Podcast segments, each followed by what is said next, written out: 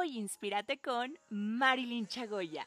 Aquí encontrarás toda la inspiración y las mejores ideas para conectar con tu verdadera belleza y vivir desde tu esencia. Te invito a que escuches el episodio que llame más tu atención, porque sé que todas llevamos una reina dentro.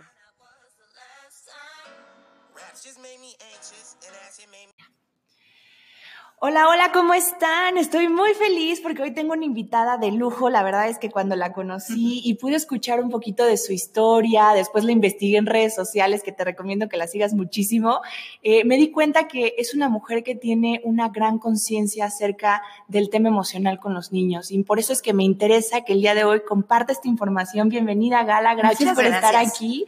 Estoy muy contenta, muy feliz de poder establecer esta nueva amistad que va a ser tal vez ahorita nuestra primer encuentro como un tema laboral, pero espero que salgan muchísimas más cosas de aquí. Yo también. hay muchas cosas de las cuales se puede hacer y muchas cosas de que platicar. Súper, pues entonces hoy me gustaría que compartiéramos con toda esta comunidad acerca de este tema de los niños. La verdad es que a veces yo sí me encuentro un poco conflictuada, porque con muchos temas de desarrollo humano, a veces siento que los niños también como que deben de saber eso, ¿no? Entonces los obligo tal vez a ser como niños grandes. Y eso me ha pasado mucho principalmente con el primero.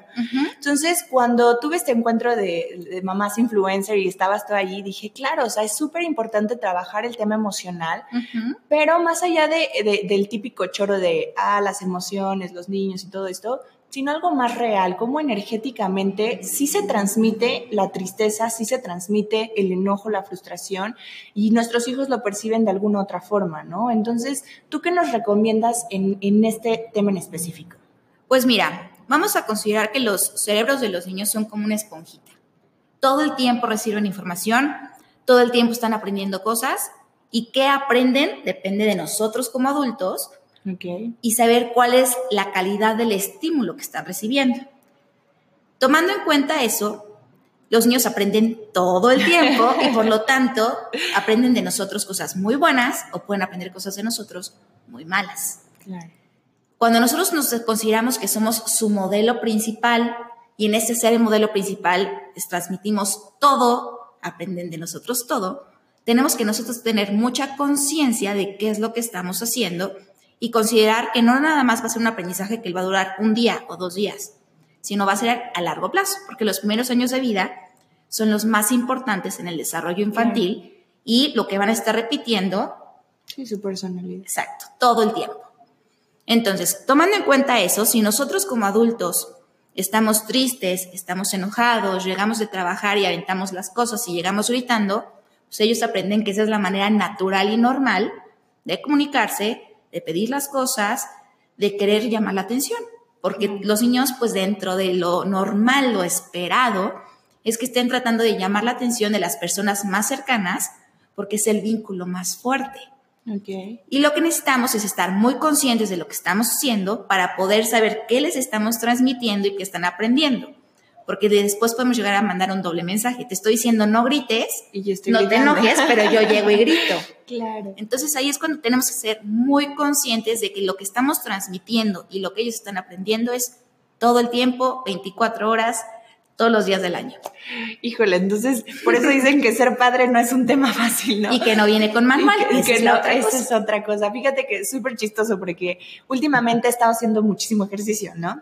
Entonces de repente pues no me da tiempo de ir al, gimnasio ni nada de eso, entonces lo hago en casa, pero me pongo música de reggaetón pasa que le dijo, eh, no, mi esposo estaba a punto de infartarse. Entonces viene y le digo a, a, Spencer, mi vida, termina ese ejercicio, había puesto reggaetón, Digo, mi vida, vámonos ya a la cama. Dice, sí, mamá, sin pijama, sin pijama. Yo te lo juro, te lo juro, te lo juro, que para mí fue como, o sea, por un momento dije, ay, ya sé quién me va a sacar a bailar en los andros. Sí, pero por otro dije, no manches, o sea, lo que está recibiendo de información, con algo que para mí, la verdad, el reggaetón me encanta y más allá de que la letra y todo, muchas veces ni escucho la letra de forma consciente, ¿no? Pero cuando vi que el otro me dijo, sí, mamá, sin pijama, pero se puso a bailar y a cantar y dije, madre, ¿qué estoy haciendo, no? Y entonces, por ejemplo, en este tema, eh, ¿cómo podemos hacerle para que los niños o sea, porque al fin y al cabo pues no, no tiene ni idea de la letra, ¿no? Pero es algo que ya se le queda ahí, o sea, se le queda un chip, ¿no? Entonces, y lo trae, entonces a mí me da pena, ¿no? Porque luego en la escuela la canta, cositas así, que porque pues para él es normal que mamá escuche eso, pero Claro. ¿cómo puedo irlo reduciendo o cómo, como porque tampoco me gusta este tema de no lo puedes hacer, y, y- y no, tú no cantes eso y yo, como tú dices, ¿no? Esta doble moral. O sea, tampoco está padre eso, pero ¿cómo sí le puedo hacer para que él entienda que son temas de mamá y o eso no se puede? Mira, está difícil ¿por qué? porque su nivel de desarrollo, su nivel de pensamiento está en un nivel muy concreto. Entonces. Si a él le dices manzana, es manzana. Si a él le dices en la cama sin pijama, es en la cama sin pijama. O sea, pero no en esta parte como pues doble sentido, no, sino no, simplemente obviamente. son muy concretos, su nivel es- de pensamiento es concreto, como les dices las cosas tal cual es como es. Y ahí pueden ir haciendo como ciertos ejercicios o ciertas preguntas para saber en qué nivel de pensamiento están.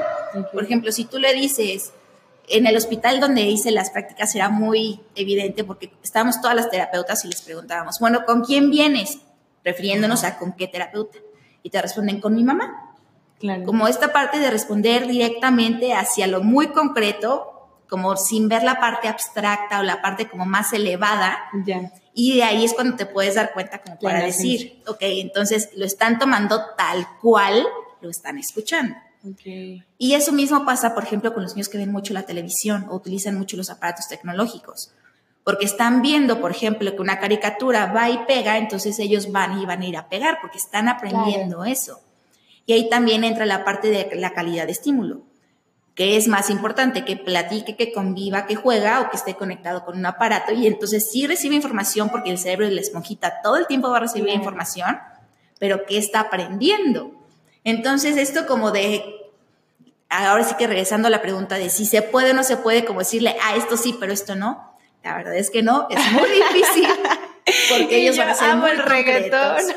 Pero le puedes decir, como estas canciones son para estar contentos, estas canciones Ok. son para estar bailando, estas canciones son para este, es- estar haciendo ejercicio, o sea, como muy Específico. enfocado y específico de que, y en la escuela no puedes cantar eso porque hay otro tipo de canciones para la escuela y después Ya, tiene un momento de canciones de escuela. Sí, me sentí súper culpable. Entonces, entonces mi esposo, además, él no le gusta el reggaetón. Estaba casi darle un infarto, de verdad. Cuando lo escuchó, me dice, Marilyn, ¿ya viste lo que estás haciendo? Y yo soy veracruzana, entonces yo traigo como la sangre así, ¿no? Y, y también con eso me pasa, por ejemplo, y también he, he visto a muchas personas que ya no lo he hecho, pero las bromas, ¿no? O sea, eh, estas bromas sanas, no tema bullying, porque obviamente no. Pero estas bromas como de, ay, Chimín, este, no sé, eh, te amo corazón de melón, ¿no? Y literal al poco ratito me dice, mamá, te amo corazón de piña, porque no entiende y entonces él piensa que estoy jugando con una fruta, ¿no? Exacto. Entonces sí es como, híjole, qué importante es y cómo es por eso que el tema bullying, que yo prefiero llamarle como paz escolar, o sea, lucha por la paz escolar, este, este tema, pues claro, o sea, se, se vuelve más fuerte porque estamos detonando la palabra que no se tiene que detonar, ¿no? Entonces, por ejemplo, en estos casos, ¿cómo prevenir o cómo, este, ayudar a nuestros hijos en el tema emocional cuando suceden bromas, porque pues al fin y al cabo ellos entienden las cosas como son, ¿no? O por ejemplo, eh, la otra vez escuché que una mamá le decía a un niño, ¿no? Eh, si no te portas bien me voy y ya nunca más regreso. El niño se puso triste y Claro, literal, porque entiende las cosas concretas. Sí, y, y- y entonces la mamá hace como que se va y deja al niño y de verdad la tristeza del niño fue impactante para mí verla y la mamá, ah, no pasa nada, así le digo para que me haga caso, ¿no? Ujú. Entonces sí me quedé como, pero es que él no entiende eso y puede Claro. generar una huella de abandono Sí. a pesar de que esté presente, Sí. ¿no? Entonces, ¿qué nos recomiendas en ese tema Pues mira, emocional es, con las es- bromas? es muy complejo porque tenemos que tener ot- otra vez esta parte de conciencia como adultos de qué estamos diciendo y en qué nivel de pensamiento, qué edad tienen los niños, qué desarrollo, porque no podemos esperar que un niño de cuatro años le digamos una broma o un chiste y entonces lo pueda entender porque de esta parte de pensamiento abstracto empieza por ahí de los siete años. Ok. Entonces, primero es, perdón, primero es identificar en qué nivel de pensamiento están, qué edad tienen y saber cuáles son sus características para saber cómo dirigirnos nosotros. Ese tipo de comentarios de ya me voy si no te portas bien o que estén haciendo el berrinche y entonces lo dejan ahí y se van. Ah, o ¿eso ahorita, también? sí, o ahorita hay muchísimo el comentario que ya me tocó escucharlo como 10 veces en diferentes lugares, de si no te portas bien le voy a decir a Santa Claus y le voy a decir a los reyes que no te traigan regalos. Los niños están así, pero no la parte de conciencia, de autocontrol, de autorregulación, de me porto bien porque mis acciones tienen una consecuencia, ya sea positiva o negativa, sino quiero evitar el castigo para obtener el premio, pero no hay un aprendizaje más allá de eso. Y lo hacen por miedo, no lo hacen porque de ellos venga el tengo que comportarme de cierta forma. Y un niño de menos de tres años puede, puede jugar con, con ese tema de, ok, eh, esto lo hago por miedo y esto lo hago por, por conciencia. Desde chiquititos se les tiene que poner límites, desde chiquititos tiene que haber consecuencias, que sería lo contrario a los castigos y los premios. ¿Por qué? Porque cuando lo manejas como consecuencias positivas o negativas, entra ahí la parte de análisis, de razonamiento, de que ellos se vayan dando cuenta de que todo va a través de sus acciones y es su responsabilidad. Entonces también dependiendo de la edad que tengan, les vamos poniendo ciertas responsabilidades y entonces van creciendo con esta parte y ya se vuelve un hábito, que es muy diferente que a los siete años intentes poner límites, que se te va a salir de las manos, que intentes poner rutinas, que se te va a salir de las manos, porque tuvieron siete años aprendiendo de que pueden hacer lo que quieran. Entonces es desde chiquititos. Ok, sí, de hecho, por ejemplo, eh, con el tema de las consecuencias, no sé si estoy bien, en algún momento eh, leí un libro de Vidal Smith, Disciplina Inteligente, y me encantó, y justamente ahí decía este tema que no es tanto castigo y premio, sino hacerlo eh, que entienda la, razón, ¿no? Y, y, por ejemplo, Spencer antes peleaba mucho con Ronnie, con el chiquito. Entonces, cuando eran los pleitos, yo lo castigaba y le quitaba el privilegio de eso, ¿no? Y después entendí que no era tanto porque, pues, que tenía que ver la tele, que tenía que ver el juguete, si había hecho algo a su hermano, ¿no? Entonces, después la técnica que, puse fue, ahora tú ve y conténtalo. O sea, tú lo hiciste llorar, ahora pídele perdón y eh, conténtalo. Ahí después me confundí porque en algún momento se llama mm, padres ¿Eficaces con entrenamiento sistemático? No, es un, es un curso, ahorita te digo el nombre, se me fue, pero son, es una pareja eh, de Luis, se llama Luis. Um, bueno, en fin. Padres de ahora. Padres de ahora, exactamente. Ahí decía que, que no es tan bueno obligar a los niños a pedir perdón. Entonces después entré como, híjole, entonces, ¿qué hago? ¿No? Porque lo que está haciendo ya tiene consecuencias, o sea, ya le está pegando para llamarme atención porque está celoso, ¿no? Ok, entiendo. Entonces debo de darle más atención, más cariño al, grande porque pues el chiquito pues ya está recibiendo la atención. Pero ¿qué consecuencia puede haber cuando hay un golpe? Porque muchas veces dicen, ah, pega porque mamá pega. Claro que no, muchas veces no. O sea, en mi caso, por ejemplo, yo nunca le he puesto la mano encima, pero es un canijo. O sea, de verdad, es un canijo. Entonces, eh, y antes sí tendía a ver mucho televisión, mucho cuando era muy chiquito. Entonces, este, bueno, fui como quitando, ¿no? O sea, haciendo cambios, pero ¿qué consecuencias puede haber cuando un niño muerde, pega, que ya tiene como por la edad de dos, tres años, que es normal que a esa edad empiecen con esos movimientos? Pero ¿qué consecuencias puede haber sin que sea un premio y que tampoco lastime su autoestima? Ok, pues mira, vamos a ir como por partes de lo que ahorita estuviste platicando. Primero, cuando son dos o más hijos, tiene que haber tiempo de calidad. En ese tiempo de calidad es primero estoy con uno, después estoy con el otro, tanto papá como mamá, para que cada uno sienta que tiene la atención directa y hay tiempos en familia. Y en ese tiempo en familia, por ejemplo, un día decide uno qué hacer, el otro otra persona, después le pasa a otra persona, para que vayan también entendiendo esta parte de es como un equipo y van habiendo diferentes roles, diferentes papeles. Entonces ya en el momento en el cual el chiquito esté viendo que estés con el grande, ya tuvo su momento.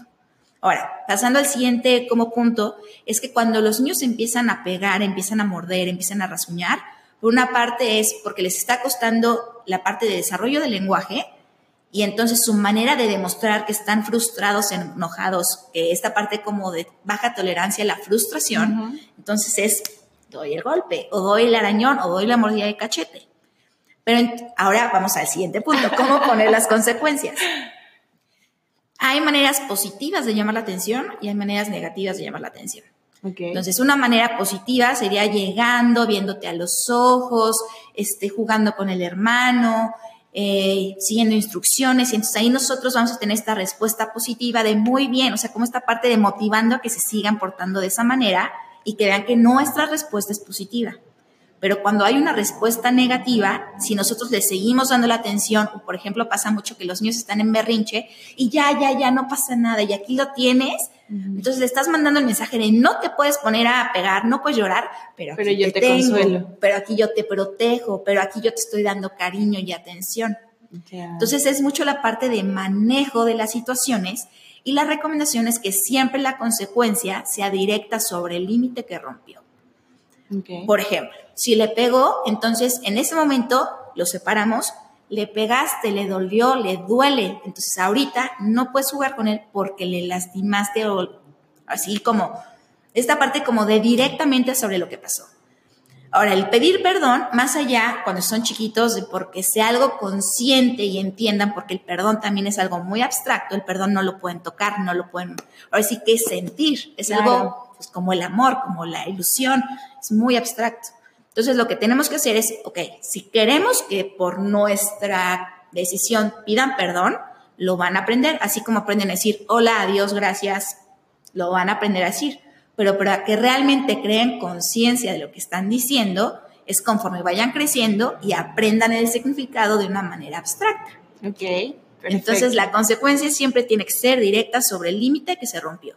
Y una vez que estamos poniendo la consecuencia, no es castigo, no es premio, pero tampoco vamos a estar ahí dando la atención sin, ahora sí que sin salirnos del cuarto e irnos a otro lugar. Vamos a estar pendiente, por ejemplo, de que esté tranquilo, de que esté seguro, de que no se lastime, de que no lastime a alguien más, pero ser muy, muy, firmes y muy puntuales en lo que estamos tratando de decir. ¿Para qué? Para que aprenda de que de esa manera no llame la atención, de esa manera no me funcionó.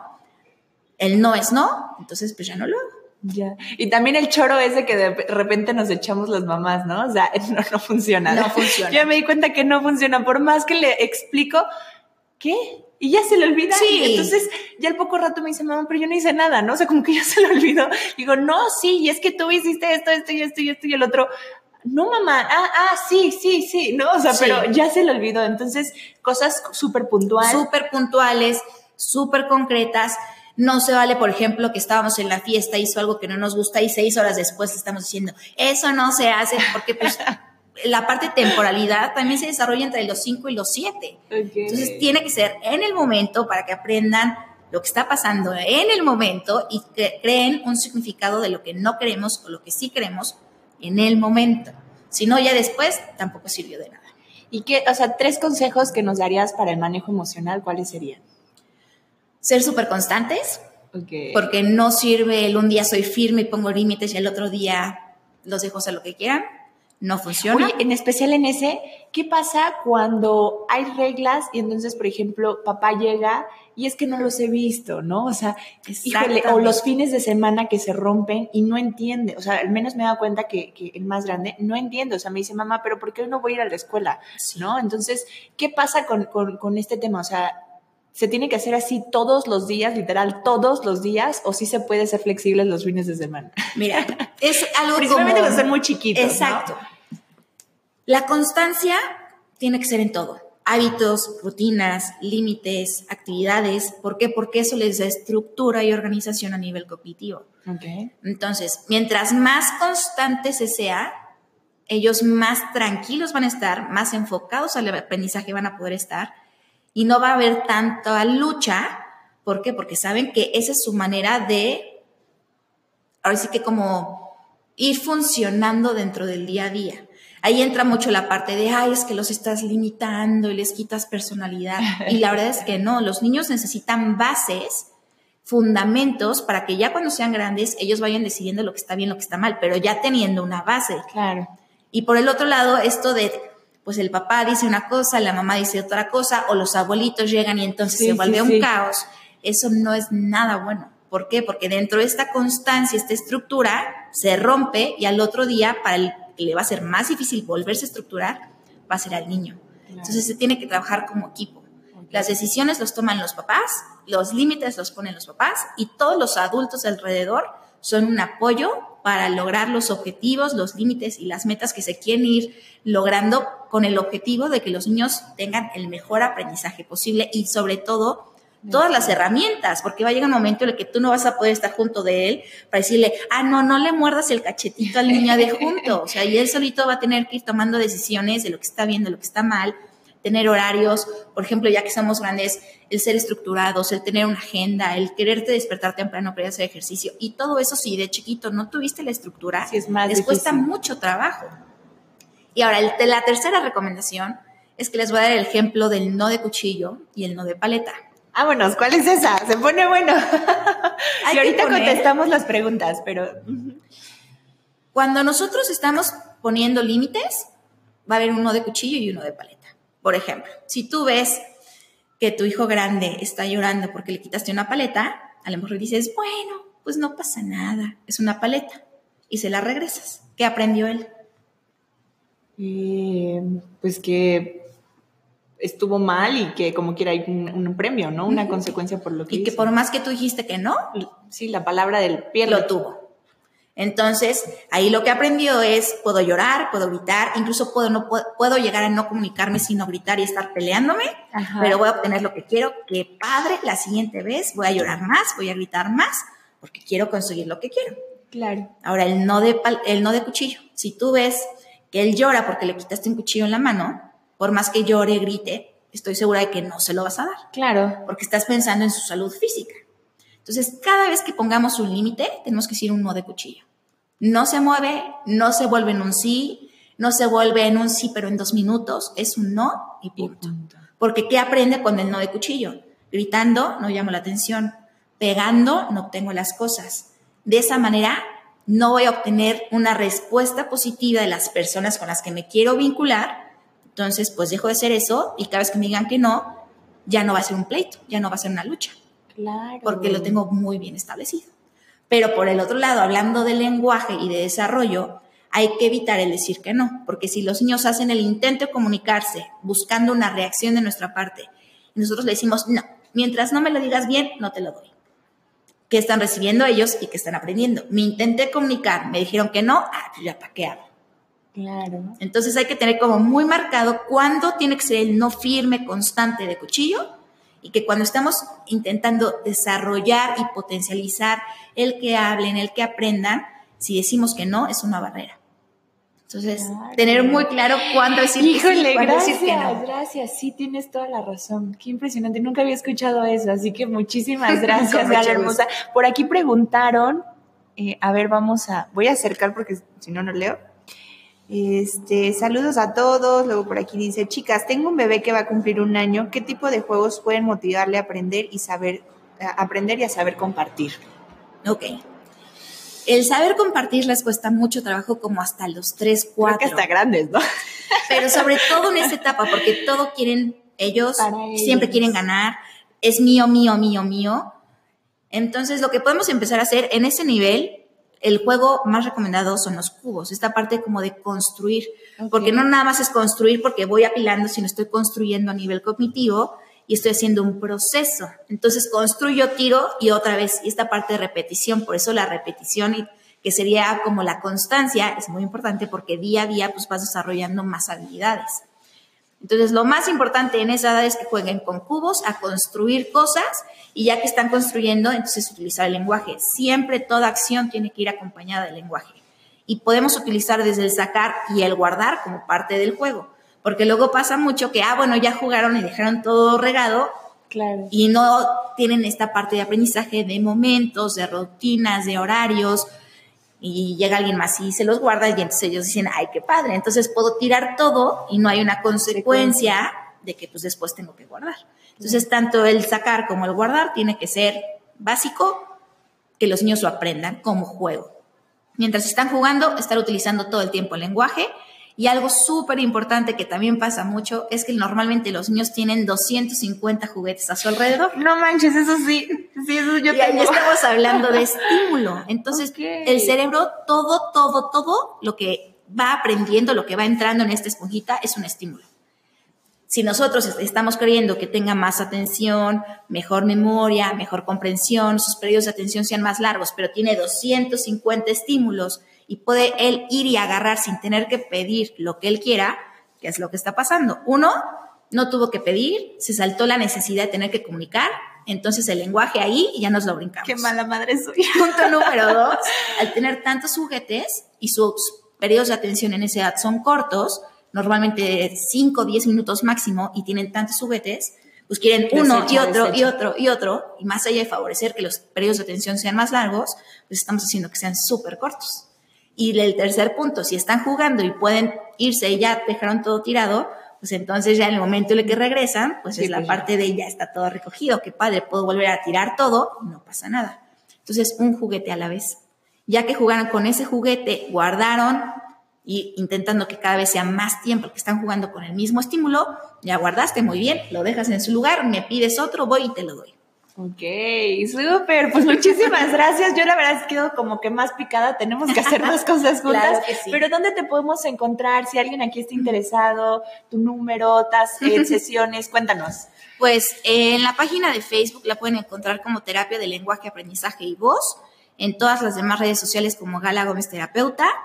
El consultorio se encuentra ubicado en la colonia Narvarte, a media cuadra del Parque Los Venados y tengo evaluaciones, este, asesorías, tanto presenciales como en línea, ah, porque hay muchos que no pueden venir, pero necesiten estar como, porque cuando ya te piden ayuda es porque están o muy angustiados o muy preocupados y es esta parte como que tranquilos, porque como todo viene de los papás y la angustia también se transmite, tú tienes que estar tranquilo para poder aplicar las herramientas y estrategias de una manera positiva y asertiva. Entonces, ahí me pueden encontrar y... Eh, bueno, soy licenciada en neurolingüística y psicopedagogía, que es la parte de todo de desarrollo, de este, habilidades cognitivas, todo lo que tenga que ver conforme los niños van creciendo, pero también con los adultos, porque en los niños es habilitación y en los adultos es rehabilitación. Vámonos. Muy bien, pues ya, ya serás, ya estarás parte de la familia con nosotros para que nos apoyes con más consejos. Muchísimas gracias. No, de qué, con mucho gusto. Recuérdanos tus redes para que te sigan. En Facebook es Terapia de Lenguaje, Aprendizaje y Voz y en todas las demás redes sociales Gala Gómez Terapeuta. Súper, pues muchísimas gracias, Gala. Te mando, te, mando ya, ya te iba a decir, te mando un beso, pero tengo aquí al lado. Les mando un beso y un abrazo. Espero les haya gustado. Si les gusta mucho, compártenlo. Y recuerden que mientras más comparten con el hashtag Hoy Inspírate con, más oportunidades tienen de ganar mes con mes una asesoría de imagen completamente gratis y bonos con cada uno de los invitados que tenemos. Así que muchísimas gracias. Espero les haya gustado. Muchos besos y nos vemos muy pronto. Bye. Y... Better than I was.